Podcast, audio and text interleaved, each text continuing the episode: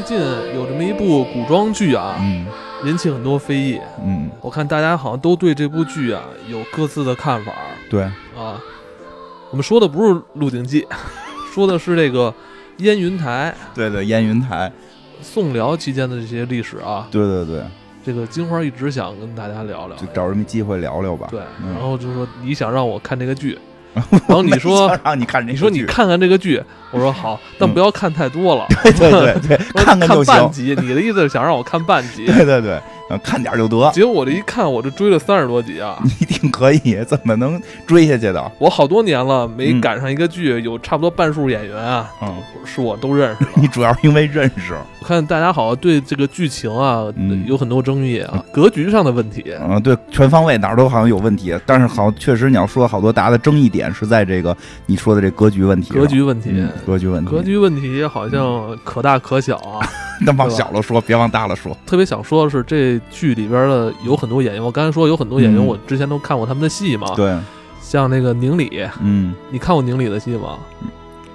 不知道，宁理这两年这么火，你没看过宁理的戏可？能看过，记不起来了无。证之罪》里的李丰田啊，嗯，应该没看那个，没看。包括在这部剧里边，那个宁理演的这个耶律景，嗯看到这剧，我看有宁理，我有宁理的话，能让我就追十五集。嗯，你是冲着演员追我确实。是从《无证之罪》开始，嗯我就非常喜欢宁理。嗯我之前看的几部戏里边，我觉得没有人能跟宁理对上戏的，嗯，厉害，确实厉害。这回有人对上了吗？确实有，这里边就包括这部戏里边演这个太平王演萨格，嗯这个演员谭凯对手戏比较多，这他们是也是演那个兄弟嘛，嗯一个是主上，一个是他的这个亲弟弟。对，反正后来一会儿没多少集就死了。等会儿啊，总结好演员不不好得罪谁，我想想。谭凯的戏还比较多，我现在嗯因为追到三十多集了，他刚死。对对，再后来死了。对，我觉得他是整个部整部戏里边，他虽然不是，他不他不是男主，嗯，我觉得可能男二号都算不上。男二号可能也算不上，但是我觉得确实非常听出来你在就是看配，你主要在看配角的戏角色确实给给他添了不少分。啊，主要他媳妇儿演的也还行。太平王这个角色，我觉得呃人物的复杂性还是比较强的，嗯而且也比较容易那个演出彩。我觉得远远比那个呃主角团我觉得比主角的这男一男二要好演一些啊。是是是是对是，包括这部戏里边演的那个这个这个耶律贤是耶律贤吧？后来继位的这个、也是一年轻演员，嗯对他演的也不错。嗯此外，就是这部戏里边有很多女演员，嗯，对，也有我们很熟悉的，有嗯咱俩很熟悉的，就是佘诗曼啊。对，你说这真是我都这我认的。好多年没看过嗯佘诗曼的戏。嗯开始就说你就一开始看看两集就。因为你开始跟我说，我以为上半年清平那个清平乐是吧？哦清平乐。清平乐，啊清平平乐是吧？因为清平乐确实除了王凯以外，我认识的演员几乎没有，嗯所以后来就是看了几集之后，咱们节目做完之后，我就没没往下没再追是吧？因为我身边还有一朋友老自称是辽人，哦他他老给我看他的胡子，他我一朋友他那个他下巴啊，还除了我还要说自己是辽人的。因为我觉得他比你可能更像契丹人吧。嗯，他那个下巴没胡子，他嗯胡子是在在两边长，哦，是是，我知道，有那种人，是是有是有，老老说，契契丹你看人你身边契丹人挺特别多？我也特别奇怪，所以我这次就是带着很多那个疑问，特殊的感情啊哦去看这部剧，看看这部剧。对，行，反正我们这就就是聊聊，也也不推荐大家看。就是呃，我想想还要说什么？你还要说什么就是反正这两天看追的实在太多，有点上头，我现在脑袋也特别晕。嗯，呃，主题曲一直是在我耳你唱一个边。我觉得这部戏里边很多配角都特别出彩。嗯是因为你你说半天，你看了半集，我没看完，没法我看了十来集吧，看了十来集，啊，我看了十几集。你你特别喜欢那个他们家老二，老二是吧？嗯。但是确实，我觉得那几个姑娘不是那个，但是从那个角色设定里，我觉得老大就佘诗曼演的那个还行。佘诗曼，真的，我觉得跟咱们小时候看他戏就是反差比较大哈。对他以前在戏里边都是演那些呃小孩儿哈、小姑娘哈、嗯那种，这整部戏里边真正大姐那开对对对对，所以所以其实对于，因为我个人还对这段历史挺感兴趣的，所以就是对于嗯女主的设定，我会有点不太接受。我一开始看的时候啊，嗯我一开始看的时候，你跟我说你你跟我说这是一个宫斗戏，嗯，因为我很少看宫斗戏，嗯有有一部分宫斗。就我我一看，我我确实我操，还真是刺激，挺挺过瘾的。我很少投入到，很少去嗯投入的看宫斗戏啊。行，而且这是这部剧应该是呃权谋的一些东西啊，有点儿算是吧。有吧其实比较对我主要是对那会儿那会儿历史比较感兴趣，然后大概看了看，我觉得它还跟历史是有一定贴近性的，肯定不能一样，但是也没有完全的细说，就没有细说的特别夸张。而且对于相对去讲那段历史的理两来讲，它它肯定是要比杨家将更贴近历史。真相一点点的，对吧？但但是这个就是说，后来出了很多争议嘛，因为其实大家更会相愿意相信杨家将是真的，我已经我已经不太相信杨家将是真，虽然我也是听杨家将 听那个长大的。听那个嗯。田连元先生听他的评书长大，嗯。但是你跟我说杨家将是假的，呃然后我又看完这个剧，我迅速接受了，呃就就是假的，因为谁让我是一个生在幽州的人呢？对 对对，我是生在那个在嗯南京聊南南京，呃，不是现在的南京，嗯是戏里的南京，就是现在的北京附近，嗯是吧？对对对。对我我是一个幽州人，可以，然后前所以你就这么说，肯定有人会那什么，啊有有你管着吗？啊我他妈爱说我说是我是哪儿人，他还他还说我，反正有很多争议了，所以正好聊了。因为发现其实前些年很少人会讲，就是讲这段时间的故事。以前咱们的视角更多是在南宋，呃，对对对，宋朝、北宋啊，北宋、南宋，然后那个包括其实还挺有意思的是，还有一个剧，现在我后来才知道叫《狼殿下》。就是就是也是一个差不多这样的一个国国国产的一个古装剧，嗯，他那个剧说是架空的，但实际上我不爱看架空的，但实际上他是我爱讲这个契丹的事儿。你还承哎你嗯你还承不承认自己是契丹人了？啊，肯定是有血统是啊，这毫无疑问的一个事儿，嗯。毫无疑问的事儿。其实因为你一会儿会最后会讲到，其实、其实就是近现代还有人士，啊，就是近现代有一个特著哦，名的对对，我我我也看了，还有嗯。我就那个在网上使劲搜那个嗯。契丹的后裔在哪儿了这个，好像据说是改姓了哈，肯定得改姓啊，。对对对，然后那个就那个狼殿下也挺逗的，他虽然是也是一个大概这样的一个都是假的，这不是架空吗？架空，它是架空，但是它实际上是有历史原型的。这历史原型也是大概这个时间段，稍微靠前一点儿，就是宋朝还没建立之前，五代十国。其实，在历史上，五代十国是不管是研究中国历史还是讲中国历史，这段都特别不爱讲，所以这段一直都会是一个特别大家不熟悉的一个一段，然后就导致了后边我们对于这个辽啊，对于契丹的一些这个。这个了解其实就都是受杨家将影响了，哦，好，你是这意思嗯，就是后来我我也是找就是嗯。契丹啊，有关嗯。就是契丹他们这个之前存在过这个嗯。民族是吧？就是找他们的一些线索。嗯。呃，因为你会发现后来他们不是被这个金给打跑了吗？嗯。被被你，其实我觉得你是应该是金人，嗯，就是因为 你不是你不是 因为满族里边是有契丹哎契丹人的，我觉得他们、嗯他们不是被那个给打到西边去了，变成西辽了吗？啊其实后来有很多那个，我身边有很多历史迷，就是对于西辽都特别喜欢。嗯，但是后来西辽伊斯兰化了。就是这个这个，因为辽其实就是契丹比较有意思，因为我们真的对他了解可能更多来自于评书，然后那个正好有这机会，而且现在居然有这么多剧，甭管剧好坏，或者说剧到底好不好，其实说实话，对于《燕云台》这个剧里边女主的设定，我也不太喜欢，我并不觉得萧燕燕是应该是这么一个傻乎乎的形象出现，然后最后能够突然有一天就就就就能够变成一个这个这个政政治强人，这种我觉得有点奇怪。那反正我觉得他的，就他跟韩东让的戏演的，确实在我觉得从策划那块儿嗯。是有问题的，对对对，就是反正没那么好看吧这部分。没有大姐的那条线，对对对，就是又是心甘情愿，嗯。然后我就是。为家为国，他有那种民族大义跟嗯。自己那种感情之间的冲突，嗯在那个都在佘诗曼就是大姐是这身上其实，其实就是说，确实是，嗯。但相反，你看，嗯，在这个剧里边，你可能这咱们的萧太后她的成长线过度的可能拘泥在感情上了对。而且你看他旁边人都说你一定得做皇后啊，就嗯感觉好像那帮人开了上帝视角一样，有没有发现？就是他们知道拿着剧本的，都是穿越回去的。就感觉是穿越回去，你肯定以后是那个能带领我们因为这个。对，因为从那个剧里带领我们就是去那个更加强大的这个萧太后，但是你们哪知道他一定是那样的人呢？就我总会觉得有点奇怪啊。其实就是说，他这个主角团其实是最奇怪的，因为你从剧里看，你感觉应该佘诗曼应该当皇后嘛，对啊，啊，那那么沉稳，然后就这深民能大意，就就又又有手腕，这个什么临危不乱，就感觉这些应该他大家要选一选他当皇后，选什么一疯疯癫癫，然后干事儿都老干不利索的一个当皇后，啊明显是你们穿越来，你们知道他要当皇后，他当皇后很厉害嘛，对吧？这是一个，然后呢，这个。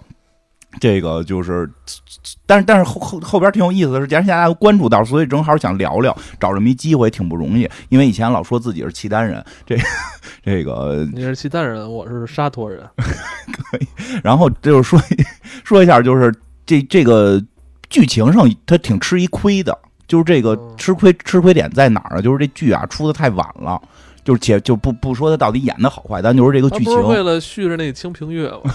那边讲完南宋，这边啊 北宋那边北宋那边讲完北宋，那应该先演这个，北宋被打跑了，我让他们得续。先演这个，这个完了才是啊才是清平乐那儿呢。然后那个就是说，因为已经出过很多宫斗剧了，其实宫斗剧刚才大家感觉就会有一个标准模式，就是这种宫斗剧的一般标准模式，就是皇后嫁给皇帝之前一定有一个情人，这个情人肯定是这个国之重臣，然后然后是这个又帅气，然后又这个文武双全。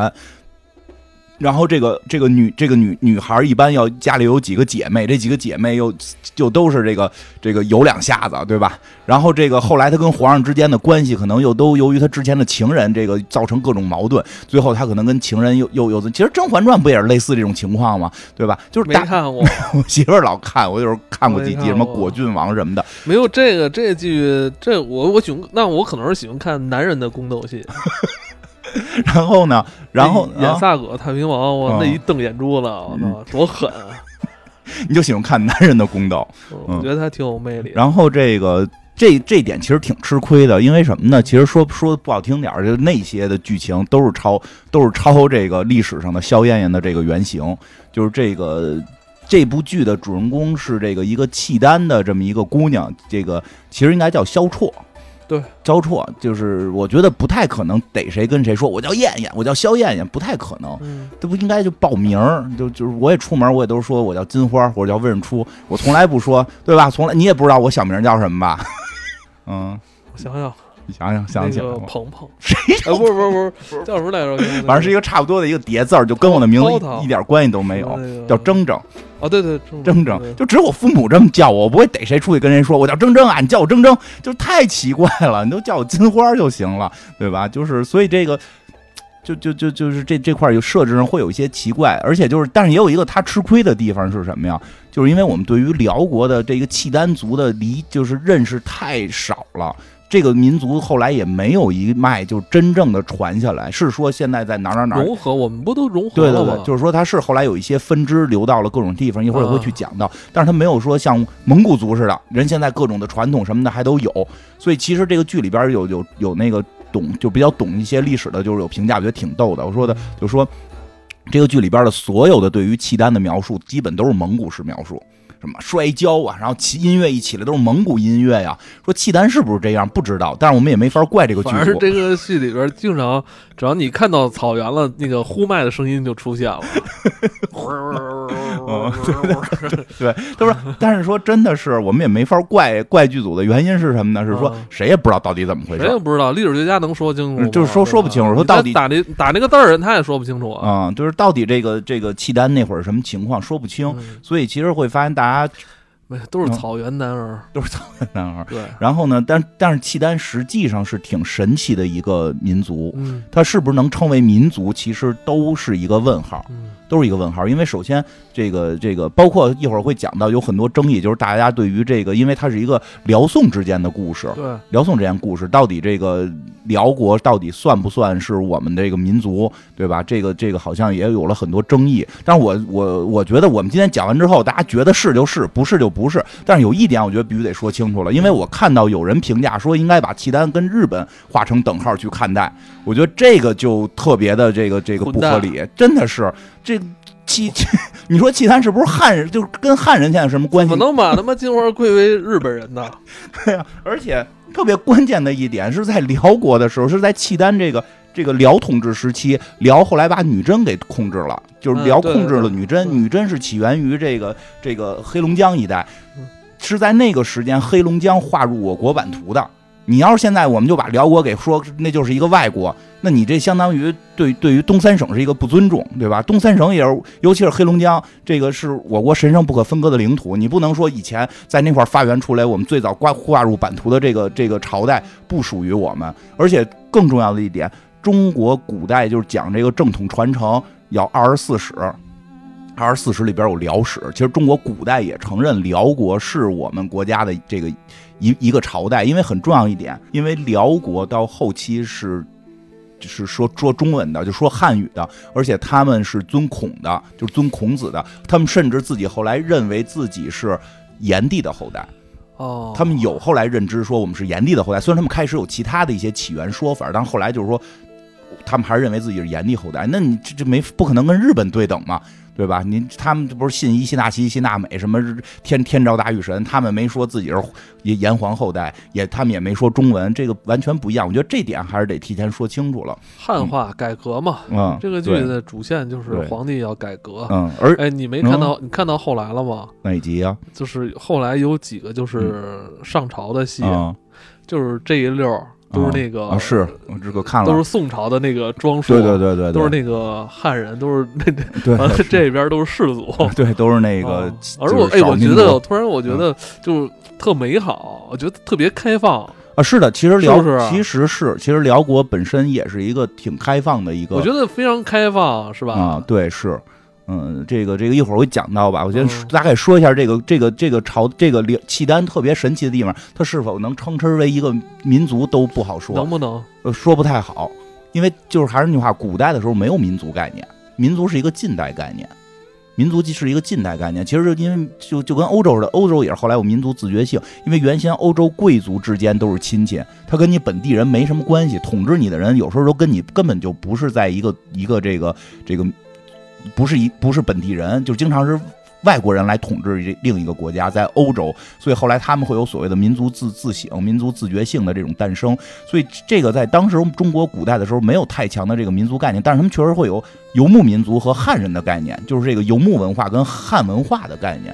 所以，所以在我们中国古代，对于你是不是一个汉人，它的核心观点是，好像是在春秋战国就已经说了，就是如果你是一个诸侯，你信奉了这个。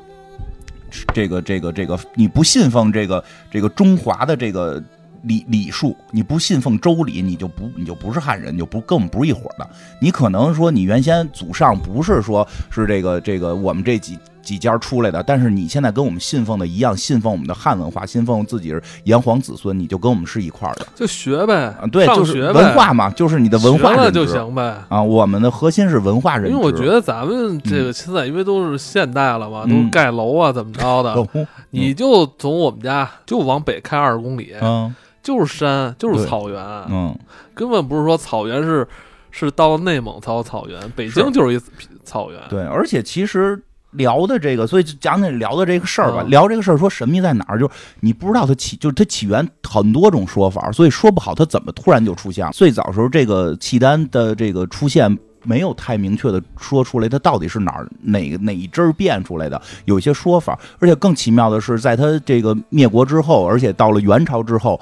这个民族就凭空消失了，就人间蒸发，因为它是当年版图非常大，然后这个甚至于就像俄语，整个俄语系不光是俄罗斯，整个俄语系就是全世界对于中国的称呼大概是分几几种几种分法，整个斯拉夫语系和东欧都管中国，到现在都是叫一个类似于契丹的这么一个这个 k k k 丹 k 丹的这么一个发音，应该是当时辽以至以至西辽那时候他们对。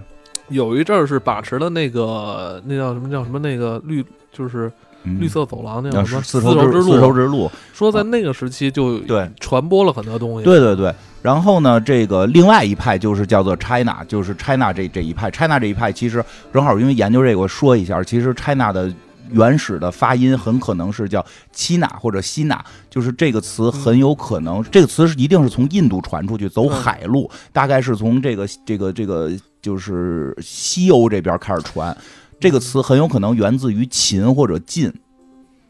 就是他最早是是发一个梵语，是发一个类似于秦秦的音。我之前也也看过这个，对，类似于发秦的音。我我猜测应该是秦。您看，对对对，有可能是秦。然后呢？不是汉呢？因为是这样，就跟咱们去三星堆，咱们是更长。咱们去三星堆看的时候，不是秦那会儿，就是就就是那个从四川那边是有一个所谓的这个这个南方的丝绸之路嘛？因为它是从印度传的。它是从印度传，它要是从堆还有大象牙呢吗？对的，它要是从这个匈奴传啊，说这从这个这个少数民族那边传，可能会会是这个汉，但是他是从印度传的，所以可能我估计都不是他的那个秦，都不是秦朝，是秦国，就是当年还是春秋战国的时候，就管这片叫秦了，就是在在在这个这个这个印度那边。对，反正反正就就就这就是全这个契丹这个词，现在世界上还是很多地方在很多国家是来叫中国，还是在用这个词国泰航空啊，啊，倒闭了。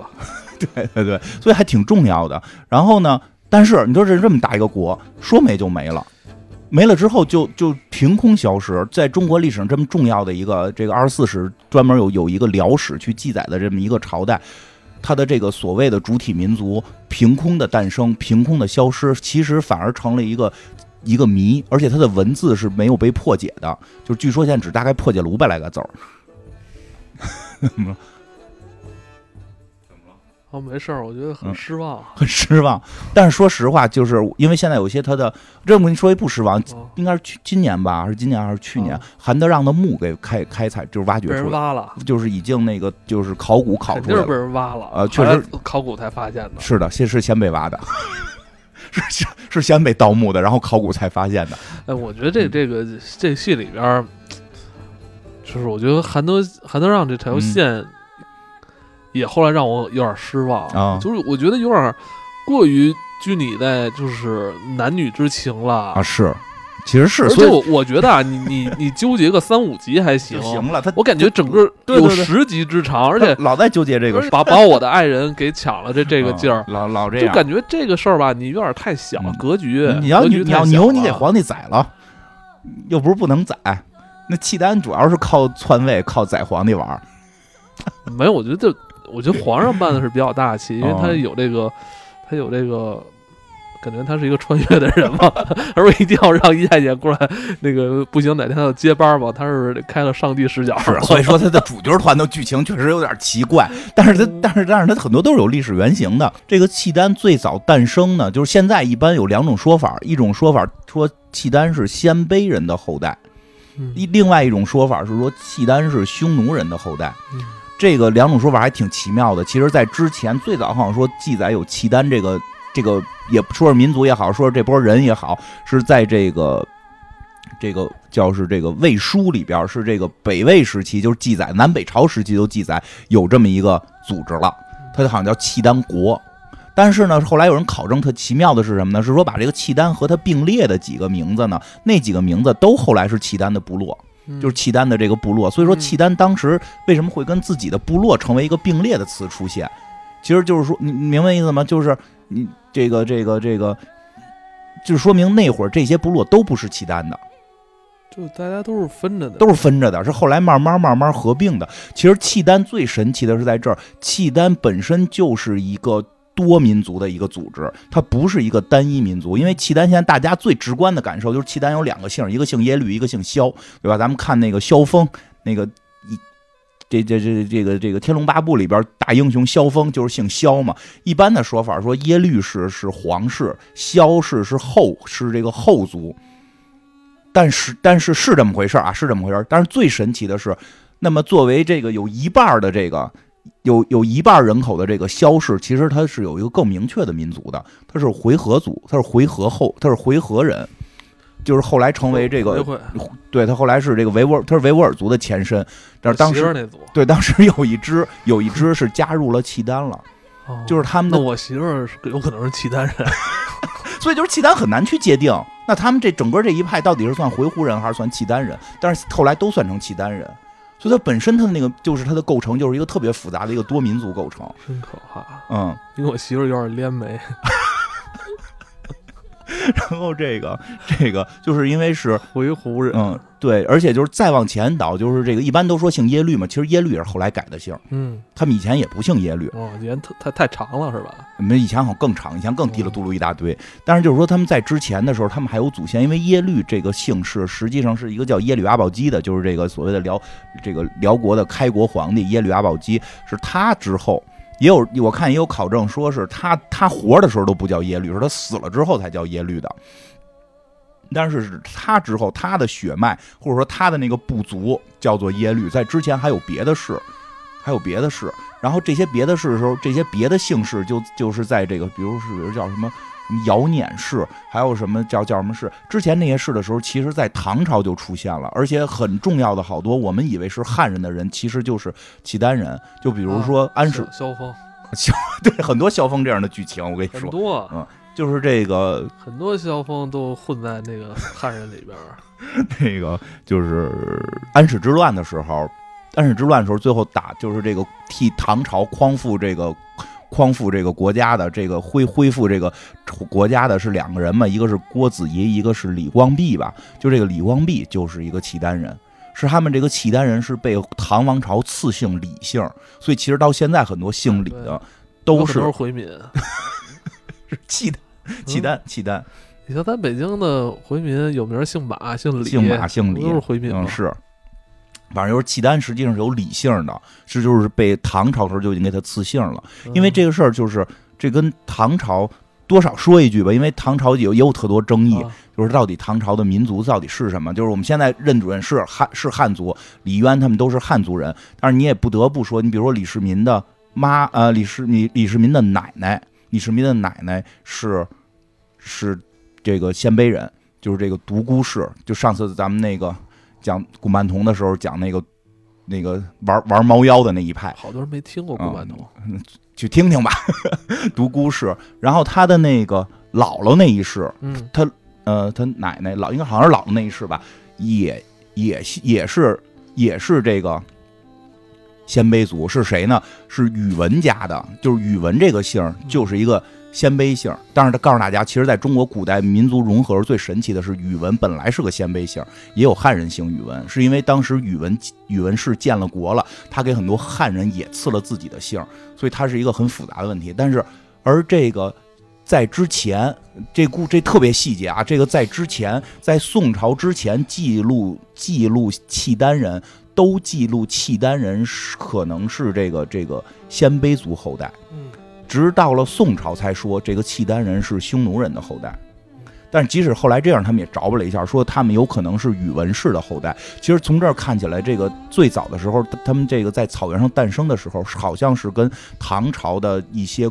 贵族们是有一定的关联性的，等于他是当他们没有进行汉化，当时啊，当时没有汉化，后来唐朝给他们赐了自己的国姓，让他们帮着唐朝去这个北北边去去防守啊，或者去帮着代代管治理，嗯，直到后来到了唐朝末年的时候，这个这个李姓家族的这个契丹氏就不行了，然后后来就是就是也是迭代吧，有些迭代的开始抢这个位置，说当时。契丹有一个特别神奇的制度，说叫这个军事民主，就是就是每三年进行一次选举，然后这个选举的时候呢，就是这个必须好像是当时是从这种最强的部落里边几个最强部落里边选出一个人当他们的大首领，然后呢，同时呢还有好像还有一个身份是他们的军事长官，就是行政权跟军事权还是分开的。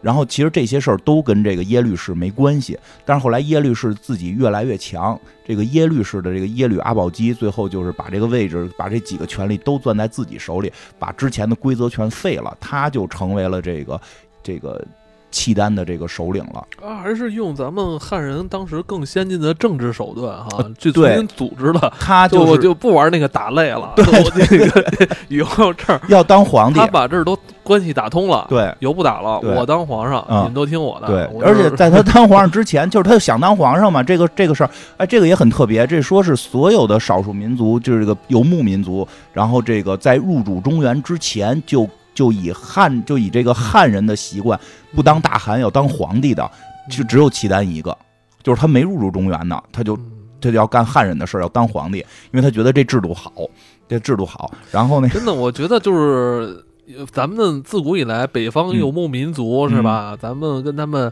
打也好啊，嗯。还是说这个利益交往也好啊，呃，从来没有一支像契丹他们这么一个部族也好，还是说嗯这么一个组织这这组织也好，出现过这么一个神奇的现象、啊。对他们。特别努力、特别勤奋的去不择、或者说不择手段，我就我就是说，他们还抓了很很多当时宋人哈，对就抓了他们过来之后，开始我是奴隶，也不杀你们，然后就你得教我们。对开开始抓了好多那个。说那个先生就啊教书的，对对对我当时我还想也是，宋朝盛产这个读书人，是那会儿还没到宋朝呢，啊其实还没到其实还没到呢，就是反正你说就就文化人吧。文化人，嗯就是就是你来了之后你就得教我们，对，你我你教我们就得学。还真是。开始他们抓哎，你说那那你说啊以前呢，从那个大汉的时候嗯是吧？那不是咱们也跟他们有过一些过招是吧？啊，没有人想这么干。咱们那会儿也把他们打得够呛，他也没觉得说是不是得学咱们哈。其实也有，就比如说土鲜卑这个族也没了，这个族现在彻底没了。会不会是因为游牧民族的他这个地区的这个他们所有活动生活环境的局限性，就是造成了，呃，他们流动性比较大，老老得走走啊，逐逐水草而居嘛，是这样。因为你比如说鲜卑人，他最后入主中原之后，他们就建立了朝代了，就是就是什么什么北魏啊，我觉得那个时候已经非常汉化了。就就是就是脱就是这个这个鲜鲜卑的汉化是很明确的，就是就是死要死了一样汉化，就不汉化就把你们都杀了，就是他们特别狠哎，我觉得有时候汉化是一种对于他们来说是一种惰性思维。嗯，是吗？以也不是他觉得好嘛，那以前你想他们就是老铁天寒地冻的，嗯是吧？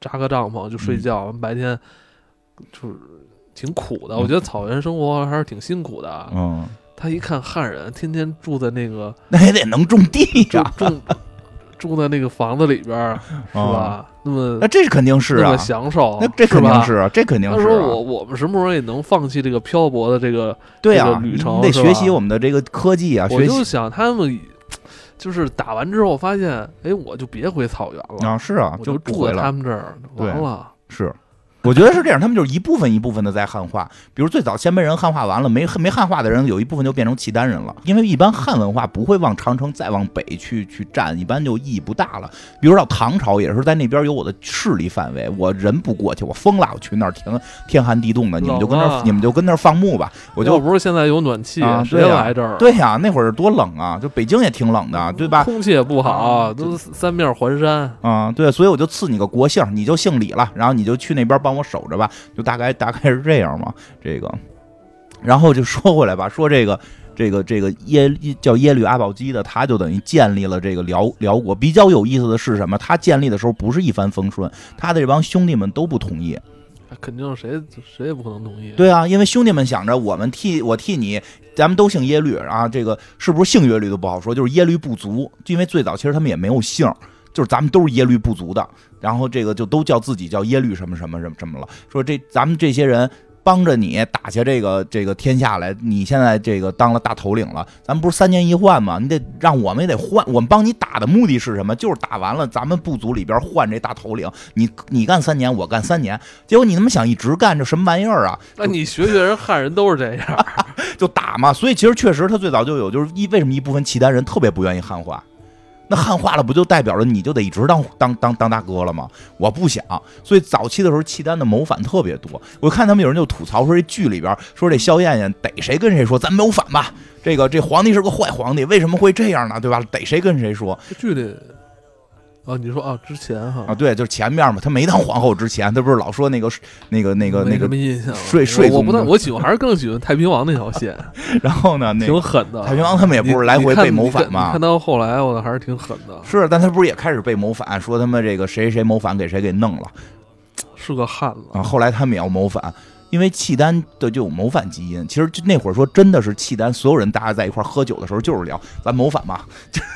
都是他妈耶律，凭什么他干？他们就是还是游牧民族比较好斗。对，而且他们没有那会儿说的皇帝，这个你儿儿这个爸爸死了给儿子，爸这个爸爸死了给叔叔，凭什么给儿子？咱都他妈姓耶律，谁胳膊硬听谁的。以前咱们三年一换，这他妈等你死了换，就算对得起你了。他一般是是这么一个这么一个逻辑。我觉得这戏里倒有一点，我觉得可能会这个就是。比较像历史史实吧？什么？谁都敢跟皇帝吹 吹鼻子瞪眼？是是是 是，你看到后来了吗？就是那个耶律贤上台之后，然后下边那些人都都都跟他瞪眼，是吧？跟他瞪眼。其实辽国有点差不多，所以其实阿保机建国的时候就被人瞪过，被一堆弟弟们瞪眼骂他。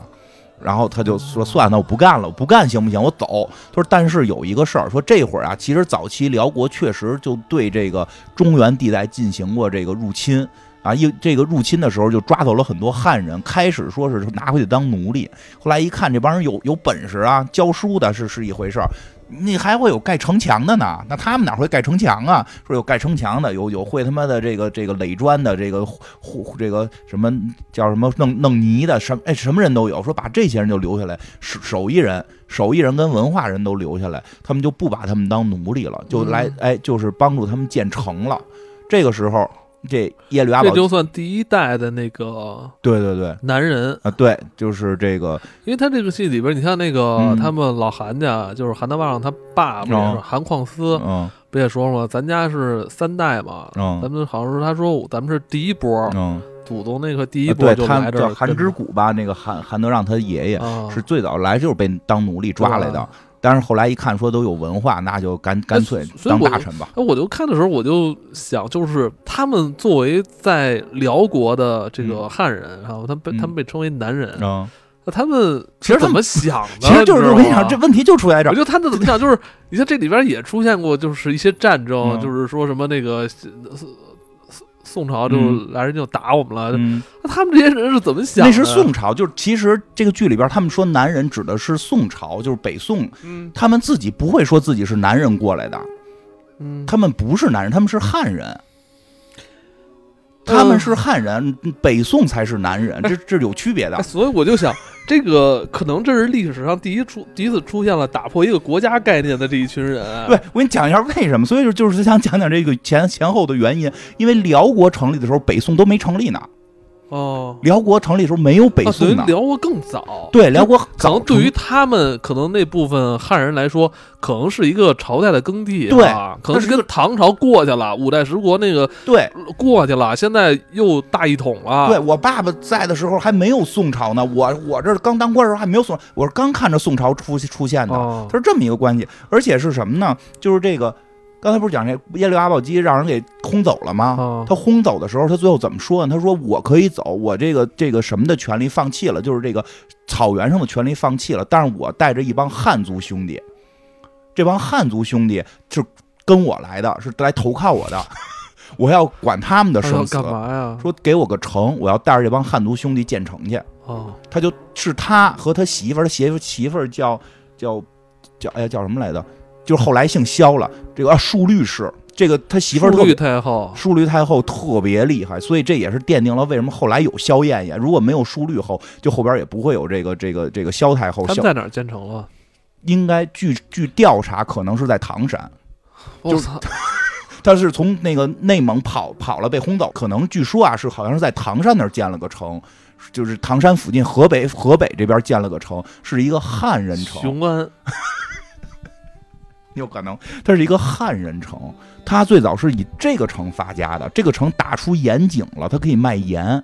哦，草原民族没有盐，而且当时盐又被国家这个这个垄断，他就弄出一盐井。是你肉烤出来没盐，那怎么吃啊？对吧？而且汉人又有有本领去把盐给提炼出来。而且还能盖城，还能盖这墙就。相当于现在挖了一金矿出来。对对，相当于挖一金矿，他是从这儿发的家。他当时有一个大谋士，就是这个。也是说开始抢去当奴隶，后来一看这人有本事，干脆你就当我们这个这个这个大臣吧，叫也姓韩，叫这个韩延辉，叫韩延辉。这人到底跟后来的韩德让有没有关系？没有明确的记录，只知道他们都是当时河北的这个韩氏望族，然后被这个耶律阿保机给给弄成了一个大臣。这个这个姓韩的这个韩延辉，据说四郎探母是以韩延辉为原型去讲的，因为杨家将就是我们小时候听的杨家将是这个辽宋战争的时间。这个杨家将里边，首先没有这杨七郎八虎没那么多，主要就是以杨六郎为主，而且杨六郎也有明确的说法，说是他是天上的哪个星星转世，这不是咱们最爱讲这种事儿吗？说这人特有本事，就是天上星星转世是什么？所以他是什么六郎星还是什么？就是他的名字并不是他行六，而是由于他是某个什么星星转世，他一下想不起来了。对，所以后来在评书编的时候就给编出，那既然叫杨六郎，那前头得有一郎、二郎、三郎、四郎、五郎、六郎。小时候确实，我觉得我是被这评书带偏了。也也正常了，编这种故事也正常，大家好歹还能知道有这些人，对吧？这个不是假的吗？呃，也不完全是假，没有老杨家吗？呃，就是也嗯杨有有有老杨家，而且确实是跟辽发生过战争，后来确实是也是杨基业被这个这个杨业是被一会儿会讲到杨业的身身份是被这个辽国给抓住了，后来绝食而死。嗯嗯，然后这个。对，所以就是说，有人说这个韩，这个叫韩延辉的人，就帮助这个阿保机建立了这个这个城啊，或者这个国呀。但是后来他就有这个一直想回到这个中原地带看自己母亲，而且甚至后来真回来了，看了一段自己母亲，结果发现他回到了中原，却找不到好的这个工作，别人都在排挤他。就别人都排挤他，他他一上班开始给你排资论辈儿，说你这才来几天呀？原来你这个还是从辽国回来的，你这个身份这个不太行啊，我们得多考察考察你啊，就也升不上去什么的。后来他一撮火，他就。走了，回又回辽国了，最后帮助这个阿保机建国，有有这么一个人，所以其实从一开始，这个国家的建立，就是这个辽国的建立，就是由汉人帮着他一块儿建的，所以辽国一直实行一个历史上非常神奇，而且几乎没有一个朝代会用的一种制度，就是就是这个这个叫什么辽汉两制，就是他这个设成南北院。啊，我觉得这个。听着就感觉特别现代吧，这特别现代。特别文明。啊！对他就是说我北边还按这个游牧民族治理啊，我到南边，比如北京这边，就是这这些地儿，我都按这个能种地的地儿就都就按汉人治理，汉人管理，汉人治理。这个虽然说是会派一些辽州就是嘛，他这戏里边也说说那个回到幽州，幽州那边基本都是汉人嘛，对，汉人治理，汉人管理。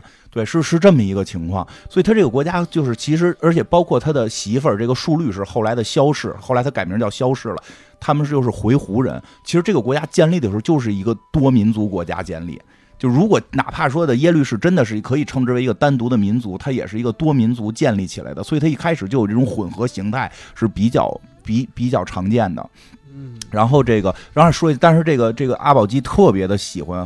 汉文化特别崇拜汉文化，他就认准了必须得汉化，然后呢就开始给自己改名儿其实这也特别奇妙，这也特别奇妙。其实之前说过，像鲜卑族，后来就慢慢慢慢大家就忽略了。原因最简单，鲜卑族改姓了，什么什么这个这个什么这个宇文呀，什么什么哎慕容啊这些，大家不觉得这些是外国人？你这叫耶律什么？耶律阿保机一听就是外国人，但实际说他活着的时候，他管自己叫，他说这个耶律。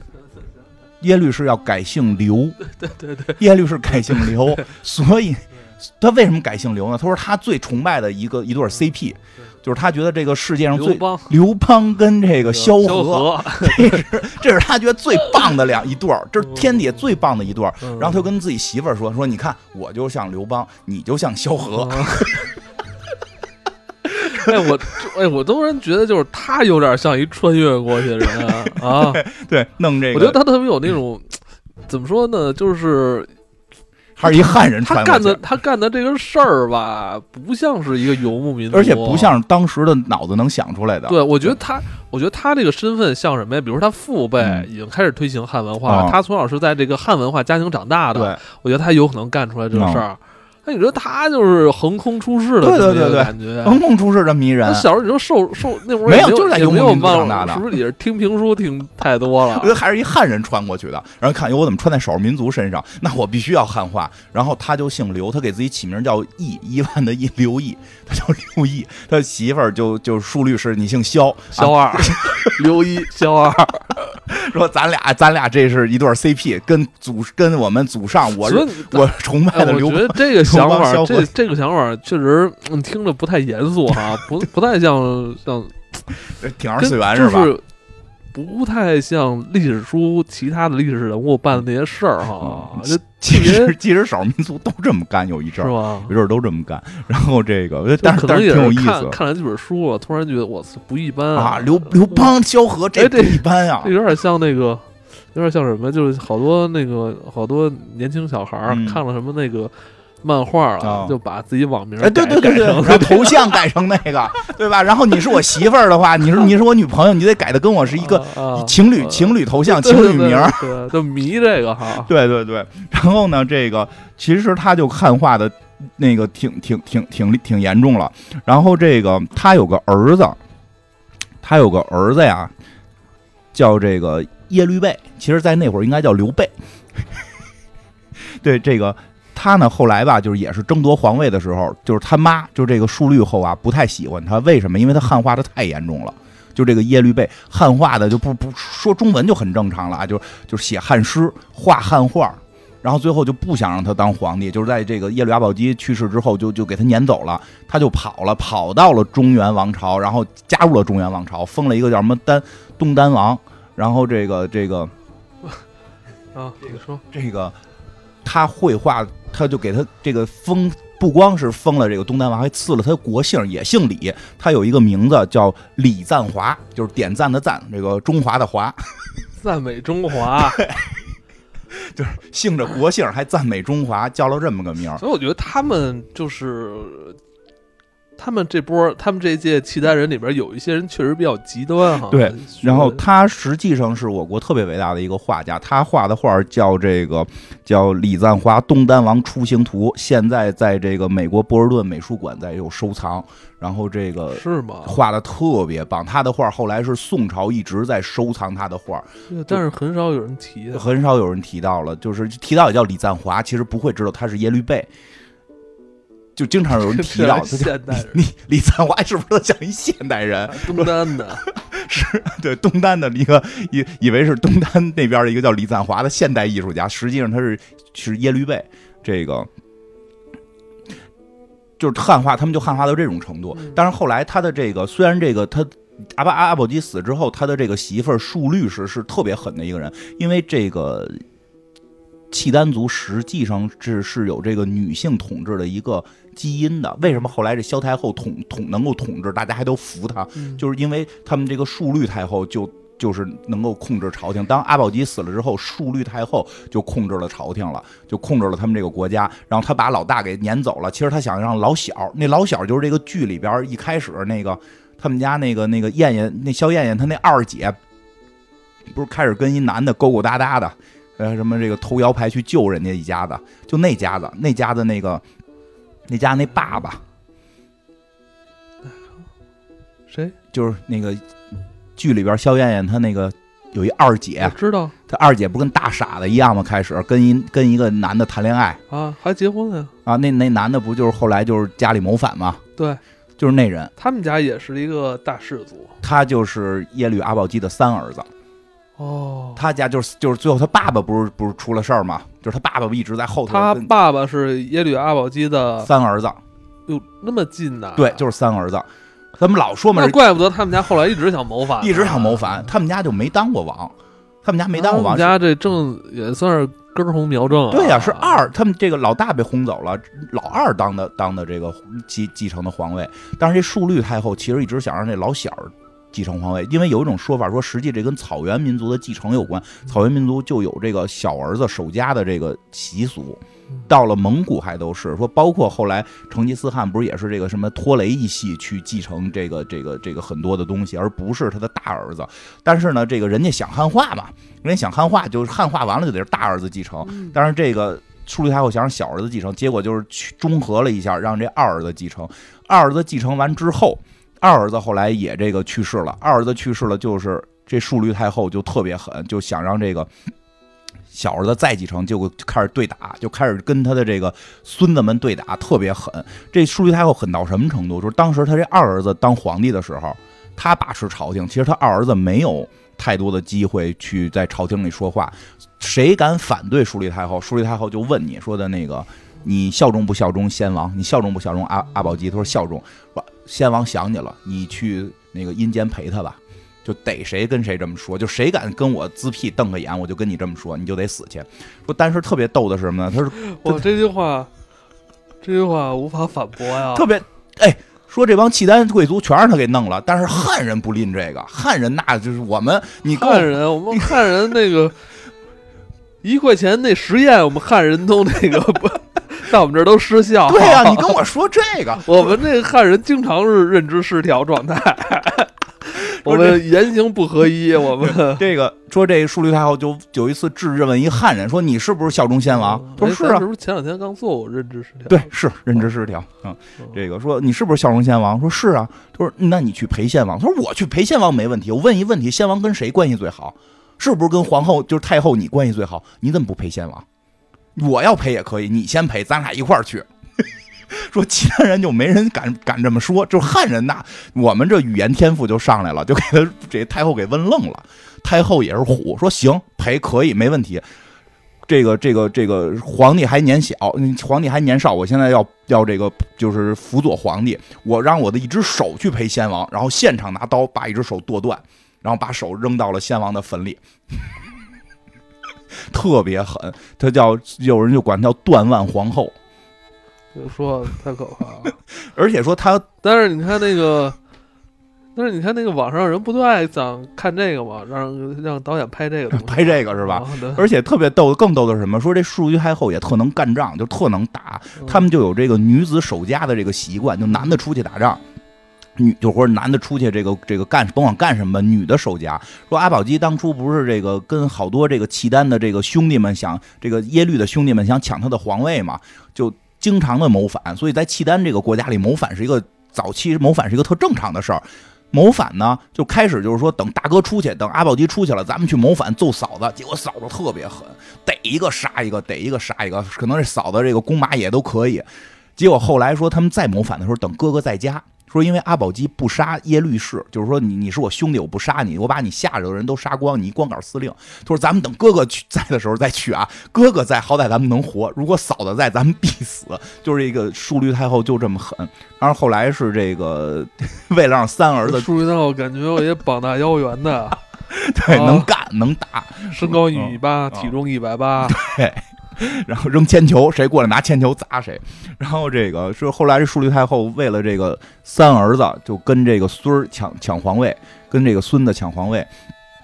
这个哎，孙子好像就是这个这个耶律倍的后人了。所以他那个剧里边一直说是这个太祖的三系来回继承，只有这个三三他就是这个三儿子这系就没继承过。所以他们家老觉得自己特吃亏，说这个二哥继承过这个。大哥的儿子继承过，为什么他妈我继承不了？而且按我们这个契丹族的规则、草原民族的规则，该我继承，所以他老要谋反，所以他特别闹啊。这个后来是这个淑律太后，后来是为了这个什么国家，说在折经不起再折腾了，说这个国家已经他妈折腾的乱七八糟了，经不起再折腾了，所以后来淑律太后才放的手。这个就也奠定了说的这个。契丹这个民族或者说这个国家，它有女性掌权的这个这个这个基因，多先进啊！嗯，有女性掌权基因，所以才有了后来这个萧燕燕的掌权。后来就经历了几个朝代，就是这个剧里边演的，一上来的那个皇帝就是老喝酒，在史书里边说他是叫这个，就是好多人管他叫睡，叫睡皇。这个剧里边他醒的时间太长了，说实际上这个人基本没有醒着的时间。就每天都在醉，但是剧里边多少表达了一下，比如他们上朝上上朝说什么这个宋朝进攻了，啪就睡着了，对吧？偶尔有一点，但我觉得还是醒的时间太多了，说根本这人就根本没有脑子清醒的时候，一直在睡觉。然后就是这个剧里边那个应该是男男二号吧，就是后来的这个这个这个萧燕燕的老公，说他也是后来机缘巧合的得到了这个皇位。其实历史里没有那么的心机，还这么勾结，就是机缘巧合。税宗后来是被人给杀了，他就机缘巧合的得到皇位。得到皇位之后，说的保着他得皇位的就有这个萧燕燕的爸爸。嗯，就有萧燕燕的爸爸了，所以他就跟萧燕燕的爸爸进行这个联联姻，就娶了这个萧燕燕。那戏里边刘奕君演的，演的挺好，挺稳重的，啊特别像有那个当朝宰相的那个劲儿，挺稳的。但实际历史里是个笨蛋，是吗？啥都不行，干啥啥不行。但是会嫁闺女吗？对他主要是会养闺女，说闺女养得好，哦，说这几个闺女都挺可以。而且他在我看历史上记载，他也是新皇登基第二年，嗯也是陪皇上去那个驴山打猎，被盗贼弄死的，哦感觉也像是一个宫廷阴谋。对对对，是因为有人就是就是因为他有点不是好歹，就是就是作威作福吧，因为他保的皇帝这个登了基了，然后女儿又嫁给又嫁给皇帝了。他以前其实就是就是北京这边就是南院的，他原来他就是南院的，就是这个他不是北府宰相吗？他原原来是负责这个叫什么幽州这边的边防，反正说也没怎么打赢过仗，所以他跟韩家就认识了，就认识了在在在这个这这边的这个韩家，嗯，这就就是认识韩德让他们了。哎，真是说到这儿，就是到底幽州是怎么来的，这也是成了一个争议。嗯就是说，到底因为剧里边就是萧燕燕会表达她要守卫这边，当然了，很多人就会认为这是一个汉人的地方，为什么你一个契丹人，你舔着脸说你要守卫这儿，嗯对吧？因为这是很复杂的，因为你要确实当时来讲我，听你说说啊，当时来讲，萧燕燕就是这儿出生的，他爸爸原来就是在这块儿当官的，他们家就是在这儿出，他就是在这儿出生的。而且从这个幽州，就是就是燕云十六州，确实是有一个叫石敬瑭的人献给了这个，献给了这个这个这个辽国，献给辽国呢，目的是什么呢？是让辽国帮着他打打另外一帮人。我知道啊，就是呃，说那个赶紧就说那个话的人啊，他站在不是五代十国这么顺下来的那个啊时代背景下对看的，对对，他是站在那个明清的时候，你知道吗？是是是是是的，是的，他是站在明朝角度看他恨不得他是站在那个。他是站在民国的时候，他恨不得对，他应该是站在明明朝角度，所以这就挺奇妙的。像刚才讲了，就是契丹这个民族，就是后来没有；刚才说鲜卑那个民族还没有，还有一个民族后来没有了。以前咱这不就是算塞外了吗？啊是的边儿上是的就是这个原来到底这个石敬瑭是谁？石敬瑭可以说是中国历史上第一第一这个被冤枉的人，啊他确实被背上了一个最大的骂名，是最大的汉奸。因为确实由于燕云十六州划给辽国之后，整个这个这个原来的这个汉文化区的这个这个防守能力就没了。因为原我们以前防守得有大江或者有大河有大山，但是山啊对啊，就原来我们这边有山嘛，能挡着。长城也在咱这儿对呀、啊，但是燕云十六州一旦划给辽国，就跨过山了，跨跨过长城了，跨过长城了，这边就一马平川了，直接就给你杀到黄河边上了。二十公里就到北京市区。对，所以所以确实，当燕云十六州丢失之后，对于整个的南方的这个这个这个汉人的领土都是一个巨大的威胁。对，所以这个石敬瑭就被背上了一个千古骂名。包括到了这个女真，后来为什么这么快能打下来，都是由于这一片地方没有再也没有汉人去守了。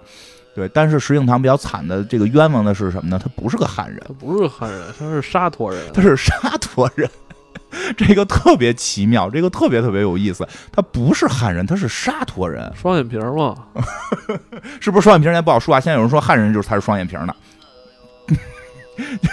我现在都不知道哪个是哪个是真的，哪个是假的啊！这个这个他，但是明确的说他是沙陀人，而且沙陀这个民族也消亡了，沙陀、鲜卑和契丹都后来全部融入汉族就没有了。但是沙陀人这个也特别逗的是什么？他往上倒几代都是，就是这个这个地方叫梁唐晋汉州，就是先是嗯梁，然后然后是后唐后梁后唐，后唐后唐就是沙陀人建立的，是一个叫这个叫什么？哎呀，是一个叫这个李存勖他们，就是这个李家，就就是往上说就叫李克用吧。这个李克用他们家最早建立的，而且这个就是五代十国特别难弄的原因是什么呢？就是他一般来讲，比如说这个曹操原来是魏公或者说是这个这个魏王，后来最后就变成了魏国。但是他们特别逗，这个后唐原来不叫唐，因为唐他们是唐末，原来有唐朝，对对对，原来有唐朝，他们原来是晋，他们好像是晋王。他们后来当皇帝的时候，他们说我们不当晋国，不当晋皇，我们要当唐，我们是为了唐朝的这个这个这个复兴，我们是唐朝人，我们是唐朝人，所以我们叫唐。够远的呀，人那边儿长安，我你那边甩到嗯，就他们是是当时已经站到洛阳，他们是当时的比较强，哦他们是把那个占长安的给打败了。他们后来，他们后后后后呃后唐的时候，他们说自己是唐唐朝人，但实际他们是是沙陀人，他们就也是相当于要要汉化，而且他们当时是帮一直是唐朝的一支部队。然后唐朝发生什么事儿了呢？就是有这个所谓的什么黄巢之乱，然后这个这个后来有一个叫朱温的，把这个五代十国特别乱。后来这个朱温原来是黄巢的下属，后来这个唐唐朝把这个朱温给收收给收降了，然后朱温再去打黄巢，然后朱温跟李克用一块儿打黄巢，最后朱温把他们唐朝给灭了，就就是特特别奇怪。其实，在那个时代，所以中原特别乱。然后这个最开始闹的那个叫黄巢的，据说吃人，就有说是他吃历人史课本上讲过吃啊，人但是现在也有争议，说他没吃我，现在还记着黄黄巢那幅那个吃人图笔画，还是特别 特别吓人，特别吓人好像还是黄巢，好像是一大胡子吧？啊！就他评书里边说他是这个呃这个地狱，就是地府阎罗王那个地府的那个那个谁地藏王菩萨的地听转世。这个是是说什么木莲僧救母的时候，把这个这个这个一堆一堆鬼给放出去了，然后阎王爷要派他的这个里边有一个人出去，把这堆出去的鬼，这都出去的鬼就是复活了嘛，得把他们收回来，所以要有一场人间大屠杀，所以就派这个地藏王菩萨的谛听出去，然后长得巨丑，说长得巨丑巨丑，说什么哦。什么这个这个吓死了娘娘怎么着，后来反正就反了，这这都是评书讲的了。这个皇朝，这个皇朝应该是汉人，但是他吃人，所以当时中原内乱导致很多汉人就开始逃，就是往北逃，往南逃，往这个。就是从中原往四周逃，所以才有了为什么那么多汉人跑到辽国去，嗯那么心甘情愿的说跟辽国一块儿过日子，因为我在中原我可能会被吃掉，甭管吃这件事儿真发生假发生，但确实当时屠城和和这个这个没有粮食是真的，我到辽国能吃上饭，而且辽国不欺负我们，辽国还给我们建城。而且辽国还给你还给你玩两制，汉人治汉，然后这个还弄了一个说他们现在有出土的那个辽国的那个城池，说有一半有房子，一半没房子，就是一个城都两制，就一一边是契丹人自己扎帐篷或者住住车里，然后另外一拨人是汉人自己住、哦住住小房子，我觉得真是所以汉人逗的，所以汉人当时特别的逗，我觉得这都真是 能逃过去，能让人接接纳人家是很高兴的事儿，而且人家不觉得，因为我们这是南苑，我们自个儿治理，我们不觉得这是一个一个一个一个被被奴役的问题。那你就想这些辽人他们最终的最终的愿景是什么呀？就世界大同吧，可能 就是他他就有没有想他就是他失去了自己的感觉啊？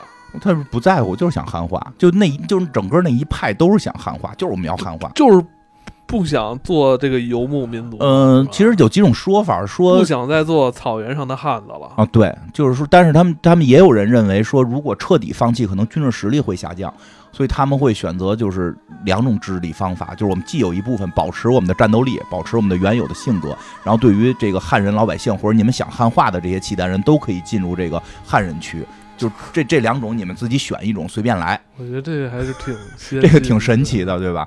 然后这个这跟后来满清还不太一样啊。啊，对对，不一样，跟满清完全不一样。满清对对于汉人的治理，其实而且再有一个，满清是屠过城，满清也屠过城。嗯其实我特别纳闷的是，这个剧被很多人说说这个这个这个为什么要站在少数民族的角度上？这个是看那个以前我看那叫什么大玉儿，就宁静老师演的，宁静老师演的那个，不不演什么多尔衮什么的，啊不是那那帮人还屠城呢，就是大家就没反应过来，因为好像大家对于清更好接受。就是也是那个好多影视剧把清给美化了，啊，而且你老演老演，觉得清天天就是演他妈那个王刚那个 那个叫什么来着那个，铁齿铜牙纪晓岚，啊天天演就一下就让你觉得就是因为老演就接受了。咱别说好坏，就是老演，但是我拒绝看清装戏。接接受了。但是契丹就是演的少，而且一般演契丹就是站在杨家将的角度去讲，所以就是契丹一直是被邪恶化的，是大家就不太好接受。是但是在对于当时来讲，很多汉人能去契丹生活，其实对于他们来讲，至少不至于受到中原的的那种战乱的这个这个危难、这个危危险。所以后来这个这个刚才说回来说，这皇朝让朱温给灭了，后来朱温又让这个李克用他们给灭了。所以这个李克用他们这一家的往下传，什么李存勖啊，什么李思源呀、这这些人，这些人这一系就是沙陀人，而且这一系里边有一个特别著名的，原来的中国的这个评书里边的一个重要文化符号，叫叫这个李存孝。这个现在很少有人提了，但是有些就是对评书特喜欢的还知道，因为以前有有个评书界或者说中国对于中国古代战单挑能力，就是这个打架单挑能力的评价，就是李存孝是基本上排在前两名。有一个说法说的是这个将不过李，王不过霸，就是武将啊，武将没有比李存孝更厉害的。这么厉害吗？对，武将没有比李存孝更厉害的。嗯说这些能打的王爷，因为后来有很多王爷也特能打嘛，说能称王的，能称王的里边最厉害的是项羽，这两个人是最猛的。后来就就后来就大家又又都给编出一个了，又又姓李又叫霸的，叫李元霸。这个李元霸的很多故事剧情，实际上是从李存孝这块改的。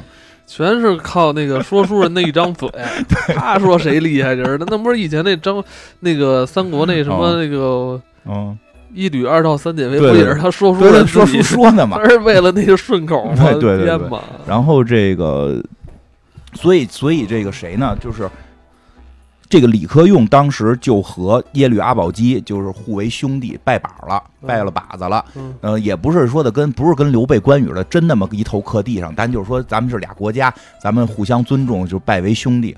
然后呢，这样的话，他后边这个这个李克用后边他的一个儿子叫这个李存勖，他的这个。他跟阿保机的关系呢，就是比阿保机小一辈儿，所以当时他们还是和平的。虽然这个这个有敌对关系，但是面上得和平嘛。在这个面上的时候，他管这个耶律阿保机叫亚父，所以就是说我尊你是我叔，我管你叫声亚父。那这个再往后传呢，到这个叫李嗣源，就是这这个李李这个跟李存勖应该是一辈儿的，就是他管这个耶律德光，就是再往下辽国再往下这一辈儿称兄弟，就是咱俩是兄弟，因为因为我我我的这个父亲跟你的父亲是是是哥们儿，所以咱俩也是哥们儿，所以。到了这个石敬瑭，石敬瑭是谁呢？石敬瑭是这李嗣源的女婿，他比李嗣源小一辈儿。虽然他岁数大，但他小一辈儿，他娶人闺女了。所以他呢，实际上从他们之前按这个拜把子的这个说法，他比这个耶律德光呢小一辈儿，但他比耶律德光大个十来岁。所以当他开始向耶律德光求助的时候，说现在现在我们这边我他妈可能要被弄死了，你辽国能不能帮帮我？我以前我这个我我我岳父跟你跟你是兄弟，我现在也管你叫声爹，行不行？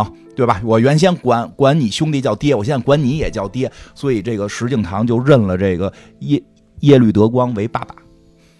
虽然他比耶律德光大，但是从辈分讲，耶律德光比他大一辈儿。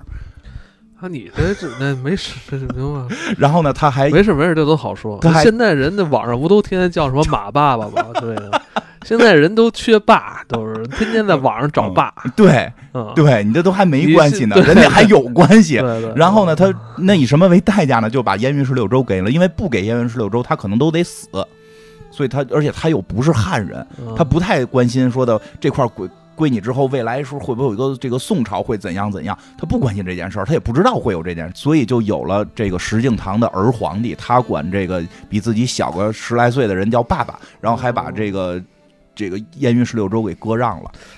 这很多年过去了啊，我这个我现在还能想起我们那个初中的历史老师的那副嘴脸，嗯说起石敬瑭啊，嗯那个喊人爸爸。但我说你现在你网上人不都是天天喊马爸爸什么这爸爸那爸爸嗯找爸爸那帮人就是，我要我要找我爸爸。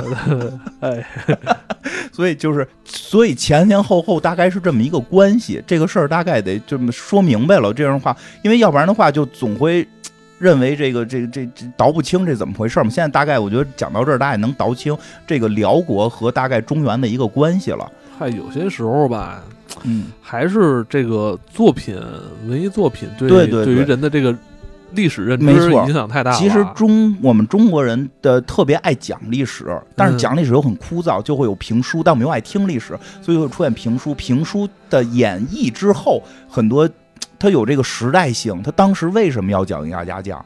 嗯为什么要讲杨杨家将？对吧？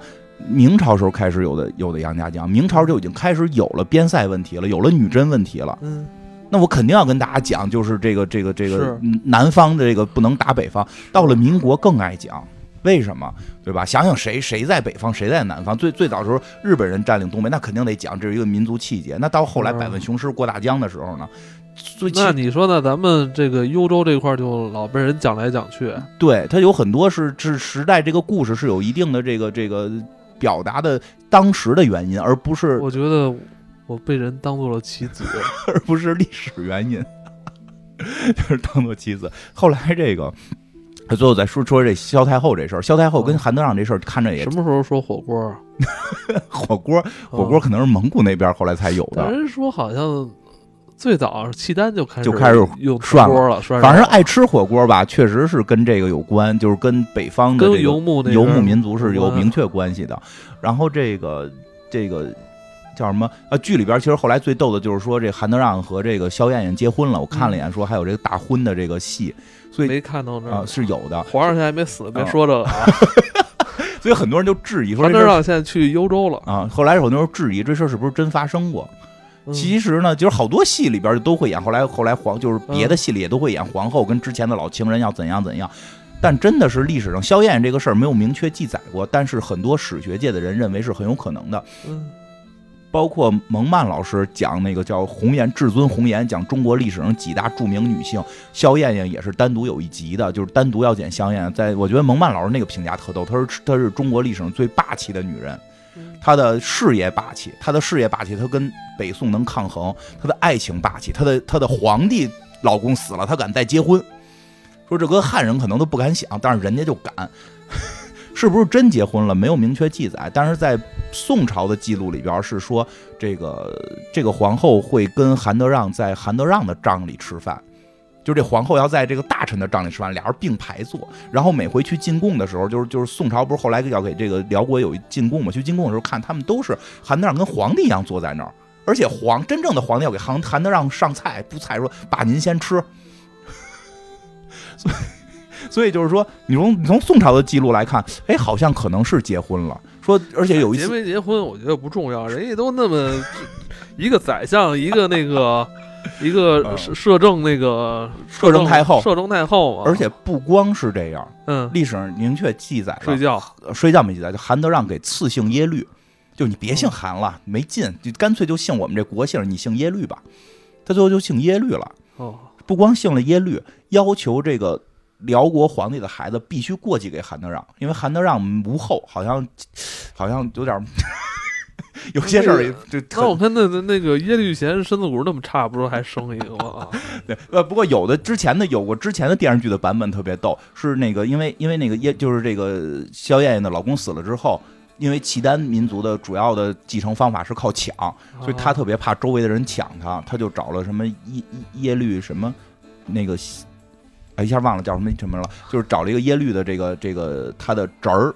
是他的侄子和韩德让俩人说说我们现在有危险，你们能不能保护我？说这是我侄儿，以后皇帝是你兄弟。然后跟韩德让有的剧之前的剧里演的特别逗，他说的这是你儿子，也没说这个皇帝是你拿他当儿子，还是我这是这有这有你基因，也说不清。反正但是确实很多记载都说他们俩以前确实是情人，还有婚约等等。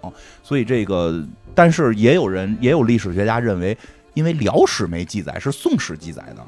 是宋史在抹黑辽主辽国，因为我们因为说这个我们我们这边的民俗就是你要是皇后，你还找一大臣在一块儿，你这就不合适。哎，你咱别说那个老百姓，咱别说咱们的史书抹黑人家了，咱这邻居跟邻居之间不还给人家泼脏水呢吗？对，就是邻里之间还这样，就爱传传闲话。对当然这事儿特别逗的是，这闲话传大发了，啊，然后这个跟这个宋生气不是不是交那代后听见那边不关心，那边不关心，那边肯定是真有感情。现在基本承认他们俩真有感情。啊最后那会儿也没领证，说明确的记载他们吃过饭。那这剧后半段还专门提了一下，满城风雨就都那个闹这事儿，还说谁传的？说是那个说书的。然后那个什么，那个就是呃，历史上特别逗的是，宋朝自己传的特开心，传特开心之后呢，就传着传着就说，哎，你看他们现在这国家，这叫什么国主少国疑，皇帝岁数小，一个女的，他们国家没人了，一个女的管理朝廷，女的还不检点，跟大臣睡觉，这国家不完蛋，就不可能打他。然后就派兵来了，然后就就输了，输了就就后来这个，所以后来就就就打输了嘛，就就打输了。打输之后，确实后来这个萧燕燕就说：“那你你这老跟我见招，我们不打你们，你们老跟我们见招，我们就就他们就开始出手打南宋。”其实他们说，最早北北宋要打北宋啊，就是最早北宋打辽国的时候，因为他一定是打幽州嘛，嗯，幽州就是汉人治理，汉人守城，汉人的兵，汉人的将，跟宋国的这这帮人打，所以所以说，其实从这种角度看，你没法说这是一个民族之间的战争，它完全是两个。咱就这么说，当时守在幽州这边的人，他就是土生土长的这边人，我不可能让你放你进来，我而且我也不希望我成为宋人。那会儿已经北宋了，我不希望我成为宋人。你们那儿都是知识分子过好日子，我们来这儿，你听听我们最早什么来的？盖墙的、和泥的、什么打马掌的。我们我们不会读书，四书五经一字不认的。我们就是会点这种工匠的东西。我们去你们那儿，我们怎么过呀？你知知道北宋北说北宋一年的这个这个中举的人，赶他妈唐朝上百年了。他大量的冗官什么的，他大量的养文人，大量的养官，那不得让老百姓掏钱吗？后来不是，反正也好多流入到这个大辽了。对呀，所以后来辽国那边没这么多屁事儿。他们有种说法，说是少。这等于是，呃，北宋培养出了不少知识分子，输送到了辽国。是有，是有，而且而且那会儿还挺逗的，有一个有一个还真记了，有一个叫什么，叫这个王继忠的，他是他是这个皇帝的亲信。后来打仗的时候就被辽国给抓了，后来就投降辽国了，就跟辽国待着了。然后北宋那边还在开追悼会呢，抓着我心腹，你们看看，看看这个那这个这个那会儿应该是那个那个辽国来打打北宋了，说这反这个这个抗击过程中牺牲了，这是封城这个那个，就就赶紧给追封什么的。结果过两天信来了，说皇帝我没死，那个 我跟这边当大官了。然后皇帝都傻了，说你什么他妈玩意儿啊？说你媳妇还在，说没事儿，这边萧太后又给我封又给我弄了。几个媳妇儿把公主嫁给我了，反正反正我觉得可能是不是文人太多了，有点那种酸劲儿。嗯，当然特别有意思的是，这个人后来是两边当官。我觉得你就看人大辽这边的这个骑马，骑骑马，那个骑马打猎喝酒多豪放啊！操，要是一一不服就直直接开干。对。后来是，反正后来这个叫王继忠的，是在这个辽宋之间起到了非常重要的作用，让这个辽宋之间就没战争了。而且特别有意思的是，每回好像是就是这个就是去来访的时候，是萧太后允许这个王继忠穿上汉族的，就是汉朝的衣服，然后这个姑这个是怎么着啊？宋朝的皇帝每年会给这个王继忠来这个赏赐，就还把你当成还把你当成这个宋。北宋的官儿，然后萧太后也允许他穿上北宋的衣服去接这个赏赐，就是你是两边当官，你为的我们不想打仗，我们只想和平。但是之前有一些这个小的战争嘛，然后这个辽太后后来在在南就开始嗯打打北宋了嘛，这时候北宋这边也有厉害的人，有一个叫寇老心儿的。这是真正的，这是真正的狠人啊！葛优、寇老心儿，这是真正的狠人。说当时北宋都要迁都了，吓得要跑了，就寇老心儿不同意。真的，要是不要是寇准不出现的话，真的我就是挺粉聊的，也是因为有有葛优，有那个寇准，所以其实他们说，把还能继续关注着。要把这个时代你当成三国看，那就是曹魏和东吴的关系，那两边都有喜欢的人。就是寇准确实也特特别招人喜欢，逼着皇帝那个去去那个亲征。皇帝他妈的耍赖，他又他妈把皇帝给逼出去，然后他妈的跟皇帝特别狠，然后后来特别逗，皇帝说要不然议和，然后让那个，好像曹利用吧，然后派一人去议和，说的我能接受一年赔一百万，然后那人出来之后看寇准了，寇准说皇皇帝让你给多少钱？说给一百万，说你他妈要敢超过三十万，我就回来弄死你。然后这人就去了，回来就真就谈了三十万回来，然后说特别逗，说吃饭，说皇帝正吃饭呢，说那个。大使回来了，说让太监说说这吃完饭再见，但是我特着急知道到底赔多少钱，你让那个太监去问问赔了多少钱。然后那个曹利曹利用就是就是那个那个大使觉得我不能告诉太监嘛，说给他伸仨手手指头，你就跟皇帝这么说，就比划仨手指头回去，那个一皇帝一看，哟，撒手指头三百万，这不是说一百万吗？怎么赔三百万？赔这么多呀？然后后来一会儿吃完饭召见，说你怎么干的？说赔三百万，虽然挺多的，我也就忍了。他说不是，就赔三十万，而且有二十万的是布，只需要赔十万块钱。其实没有赔特别多，而且特别逗的是什么呀？是说赔多少钱不重要，咱们跟他们做生意，哎，咱们卖他们瓷器，卖他们瓷器能挣老多钱，说这些钱都给挣回来。所以后来其实辽跟宋就成了兄弟关系，而且是互相都承认对方是正统，对方是兄弟。包括像咱们之前讲玉玺的时候也提到，玉玺最后是这个号称辽圣宗也得了玉玺，所以其实这两个国家当时都是互相承认的。然后一百一百二十年没打过仗。对。哎呀，还真是啊！其实中国历史上一百二十年没打过仗，这是最难得的。而且它还不是一个国家，它是两个国家。对，一百一十九年就一百二十年没打过仗。我在想，就是生活在这个一百一十九年里边的这个老百姓，几代人啊，就已经就是可能对于他们来说没有世界大战。对，说说当时白头发的人没听说过战争，就是当时有这种说法。那文言文我忘了，就是说的。白头发的人，这真是都没听说过打仗，挺伟大。也就是让了宋朝能够强大，让辽国也能够强大的这么一个。后来怎么回事？澶渊之盟啊，这是后来的。后来辽国彻底汉化了，越来越汉化，也也不上马了，越来越汉化就。就扛不住大金了，是吧？对，后来他们北方从那个东北方是吧，又来了，杀了一波，又杀了一波，跟他们好像很像的人。对对对，就把他们给灭了。后来他们就逃了，就是他们就被打散了。其实建立了有有后辽，有西辽，有有好几个辽。然后呢，这个西辽最后是耶律大石建立的西辽，逃到了这个这个阿拉伯地区，就就完全的伊斯兰化。我觉得那个就跟咱们没关系了。然后还有到底怎么回事儿？这这金就一下就过来了。什么金啊？就是强大了呗。行，等等下回以后吧。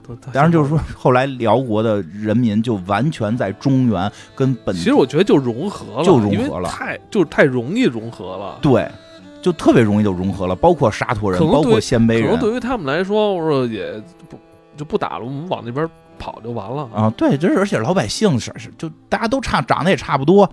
对吧？这个这个，而且都是几代的融合，包括这个这个本身辽国就就爱跟人融合。那你觉得这算不算是一个悲剧啊？如果他的先祖或者说阿保机也好，舒仪太后也好，包括萧太后也好，嗯，有没有遇见过这一天啊？就是融合呀？就不是，就是有有一天会北方的游牧民族会过来打你啊？他们肯定没想到金辉后来那么厉害，这是肯定没想到的。没想到，那是肯定没想到的。他们是不是老觉得以前修长虫是防我们？没想到后来就后来后半 头就得了。现在我们都来了，就不就不修了，不修了是吧？就是就后来有点自满了，就是就是觉得自己太强了。所以其实最后契丹族就是完全这么融合了。在元朝的时候，因为元朝是最后把这些契丹的再分支的国家都灭了，然后全部都归到了这个。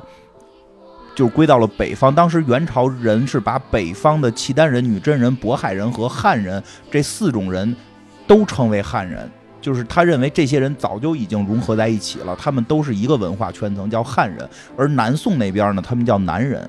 其实元朝是这么叫，因为等于是元朝把先把北边的给灭了，然后再灭的南宋嘛。明白。但是这个这个剧这个戏可能是为更多为了一些戏剧冲突，它要造成。男人跟契丹人之间是有这个啊关系的，对对对，其实应该是我我个人猜测，其实当时他们要说男人，肯定指的是宋朝，他们自己不会说自己是男人，他们自己还是汉人，他们有个正，他们都觉得自己是正统。好吧，反正嗯，我今天又聊了这么久啊，而且再你再说一个那什么的，真的就是其实故事对我们的影响太大了，杨家将深入人心。你现在凭凭空出现一个我们打杨家将的，就是。确实可能对对于杨家将还没出来呢，对他不太好接受，这个也能理解。我觉得，我觉得像那个谁，像那个，但这是一个信号，这是国家释放出的一个信号。我觉得金庸先生的设置就是现在我们是一个。融合的一个开放的一个时代，没错，没错。但是我觉得正经从艺术作品讲，我觉得金庸老师去处理的契丹会更好，就是用萧峰那个形象，其实明显能感觉。说到九十分钟，其实也没有什么人听。哦，行吧。